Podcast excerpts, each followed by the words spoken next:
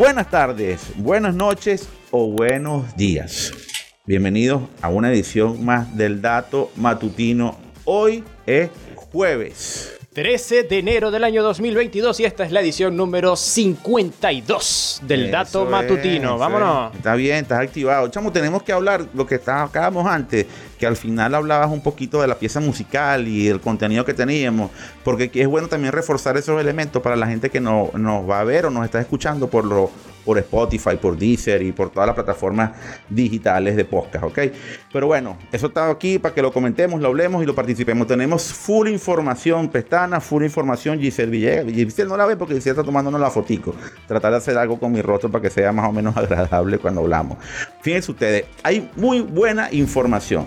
Hay datos de IDC, hay datos de metaverso, hay datos de microchips, hay datos variadísimos. Hay un datazo, hay un datazo que está involucrando a, a Apple en el área de generación de contenidos y la, la Major League Baseball, la- las grandes ligas, como quien dice, y vamos a hablar un poquitico de todo esto.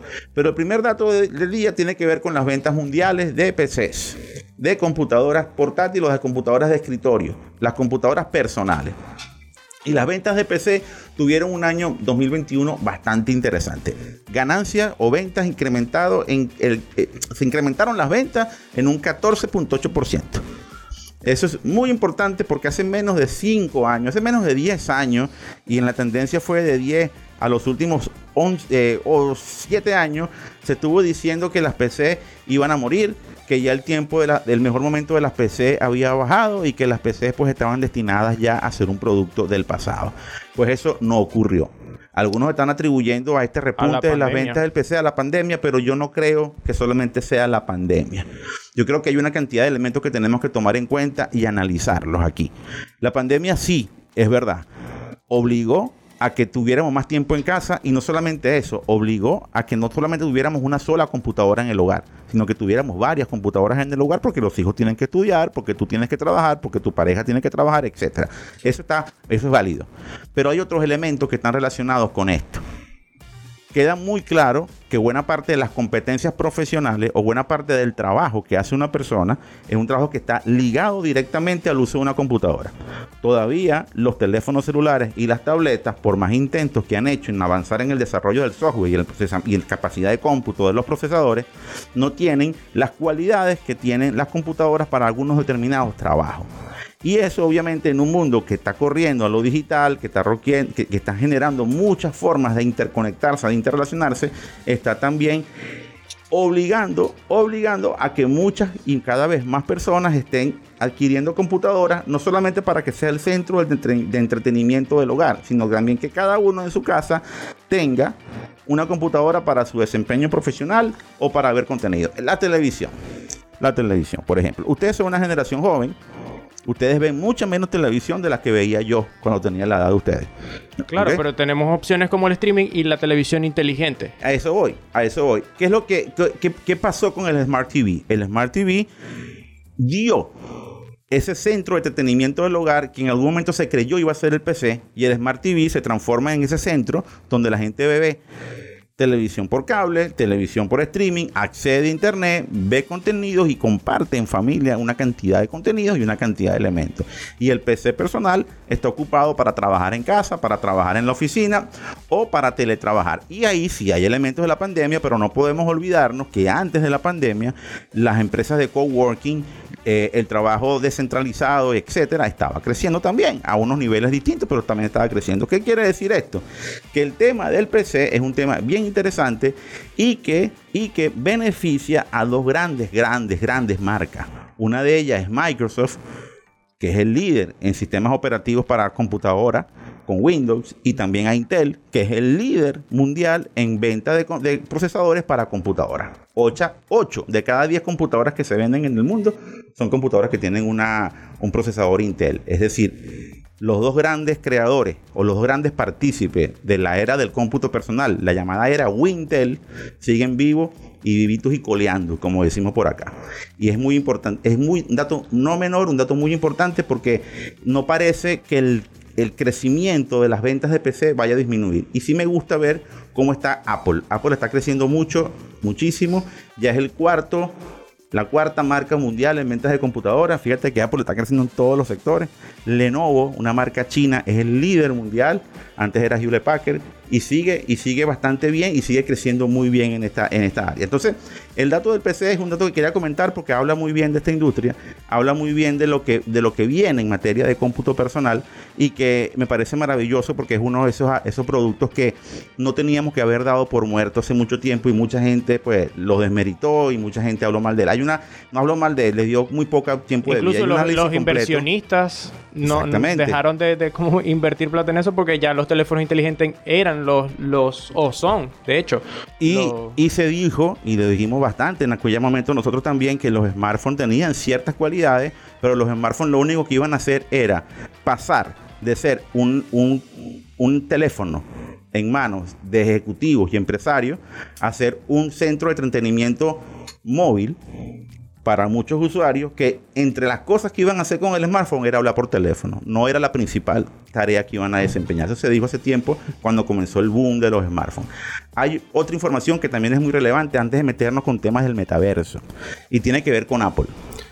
Interesantísimo me pareció. Hace unos días estábamos hablando del crecimiento que tenían los servicios en Apple. Hace un pocos días hablamos de lo que estaba entregando la compañía a los desarrolladores de aplicaciones y también estábamos hablando hace un ratito de el crecimiento que tiene la, división de servicios de Apple, donde están los contenidos que tú ves por Apple TV, que tú escuchas por Apple Music y que tú pues descargas con contenidos propios de la marca o de terceros.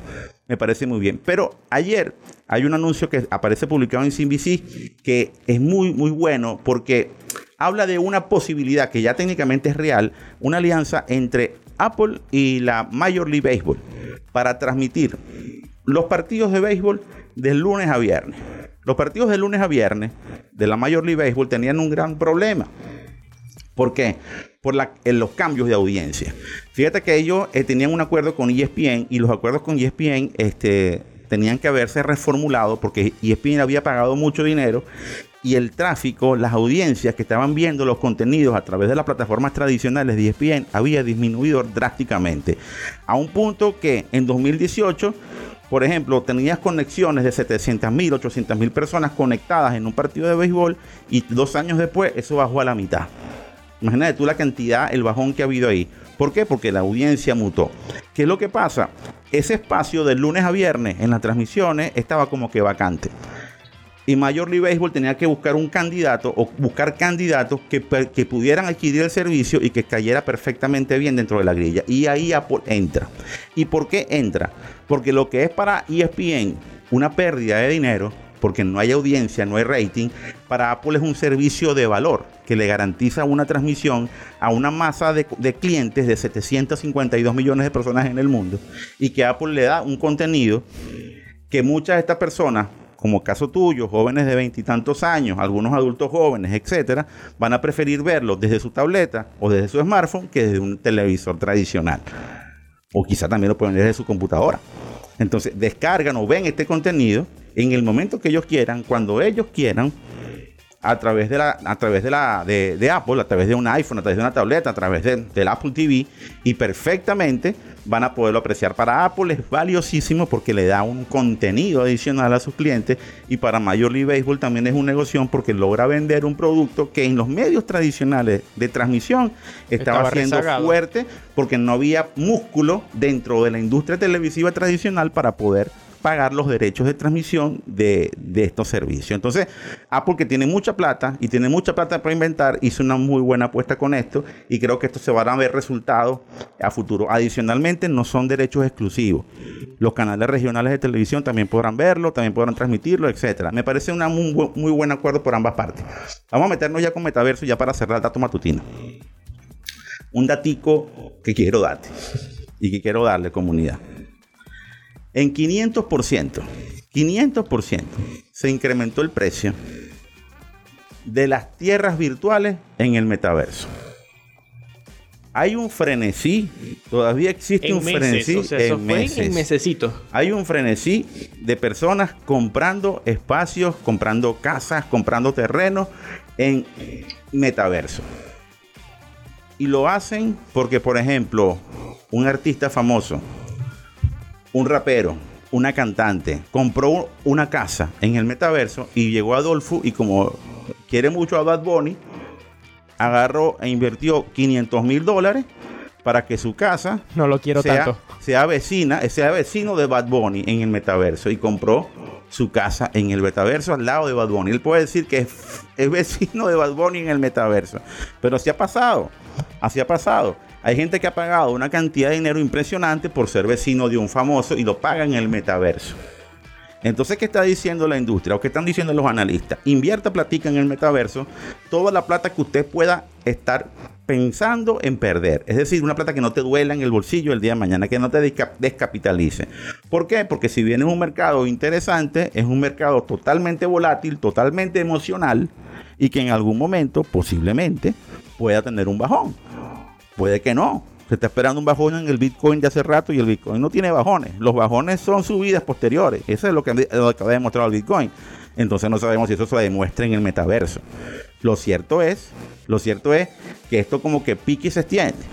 Imagínate tú lo que implica comprar una propiedad o haber comprado una propiedad por 50 mil dólares en el metaverso y a la vuelta de un año a lo mejor la puedes vender en un millón y la vas a poder vender y alguien te la va a comprar. Entonces, son modelos de negocios distintos. Yo no puedo sentenciarlos sean malos o sean buenos. Digamos, son oportunidades que se están abriendo en el mercado y que cada quien tendrá la manera pues de, prepararse, de atenderla y de invertir, si puede, obviamente, en una economía digital distinta y que está en plena formación. Por aquí dice un, un especialista, digamos, se, llama Mark Stapp, que es profesor de, de, la Universidad de Arizona. Él dice que si, si esto continúa como va, está próximo a convertirse en una burbuja. Es posible, es posible, pero como te digo, la única burbuja real que ha existido aquí fue en el año 2000 con los .com. De ahí para allá, todo lo que ha ocurrido, el mismo mercado ha sabido controlarlo. ¿Ok? Y no ha habido no ha habido grandes problemas como los, ocurrieron, que ocurrieron con el punto .com. También es bueno también decírselo al profesor. Entonces hay que ver. No estoy diciendo que no, es una probabilidad. Pero eh, lo, que, lo que indica esto es que al, momento de que hay tanta gente involucrada en algo, tanta gente apostando a algo, yo veo difícil que el mismo mercado no controle esas posibles burbujas. Porque siento que hay, hay intereses bien, bien concentrados en esto. Hay grandes compañías metidas en el metaverso. Hay también intereses de otra industria. Y otra nota que tenemos en hormigatv.com y hormiga.tech, que es bastante interesante, que tiene que ver con los que van a ser los grandes ganadores en la, en la apuesta del metaverso. Y los grandes ganadores en el, en el camino al metaverso son las compañías de tecnología las que, para, las que fabrican procesadores, las que generan contenido, las que generan animación 3D, las que generan pues, código, software, etcétera, todas estas compañías van a verse beneficiadas. Entonces, al haber una oportunidad de negocio tan grande aquí, yo dificulto que esto sea una espiral y que al final de esta espiral termine en, en, ser algo demasiado grande y demasiado imposible de sostener y que se caiga por su propio peso. No lo creo, tampoco creo que es la única opción que hay. Hay muchas opciones en el mundo real y mucho más importantes, pero bueno, estas son las tendencias que hay, nosotros no las vamos a cambiar. Vamos a hablar de música, creo que tenemos un buen tema para la gente que nos escucha en Spotify, en Deezer, en SoundCloud y por ahí va a hablar el señor Pestana. Pues sí, se acabó el dato matutino de hoy, pero para la gente que nos ve en YouTube, vayan a SoundCloud, a Spotify, a Deezer, a Google Podcast y escuchan el final con este temazo para cerrar el dato matutino de hoy. Se titula Watching the Wheels. Es un tema que salió en el 81, póstumo al asesinato de John Lennon. Y está bastante chévere. Es el último sencillo de su álbum Double Fantasy. Y el lado B, como dato curioso, el lado B de este tema es un tema que canta su esposa Yoko Ono, que se titula Yes, I'm Your Angel. Ok. Vamos a escuchar el tema Watching the Wheels de John Lennon y con esto terminamos el dato matutino de hoy. Sin olvidarse que la información es poder. ¿Y qué queremos, Giselle? Y nosotros queremos que tú tengas el poder. Yes.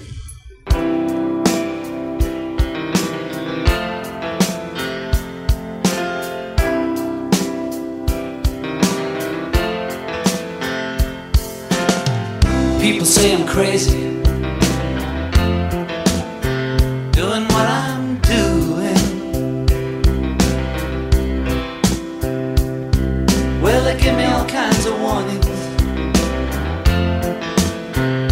to save me from ruin.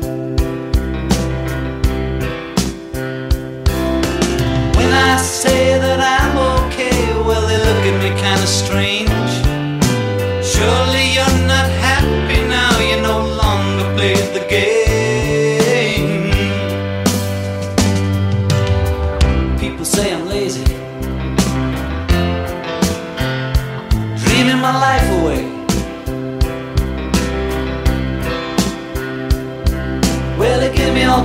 advice designed to enlighten me. When I tell them that I'm doing fine, watching shadows on the wall. Don't you miss the big time, boy? You're no longer on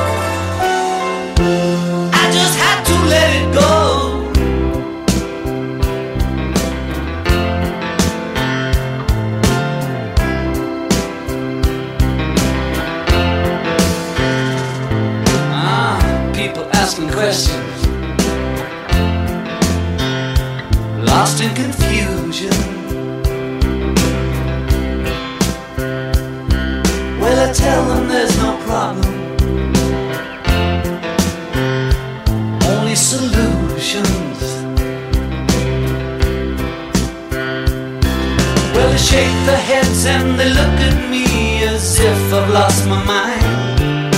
I told them there's no hurry, I'm just sitting here.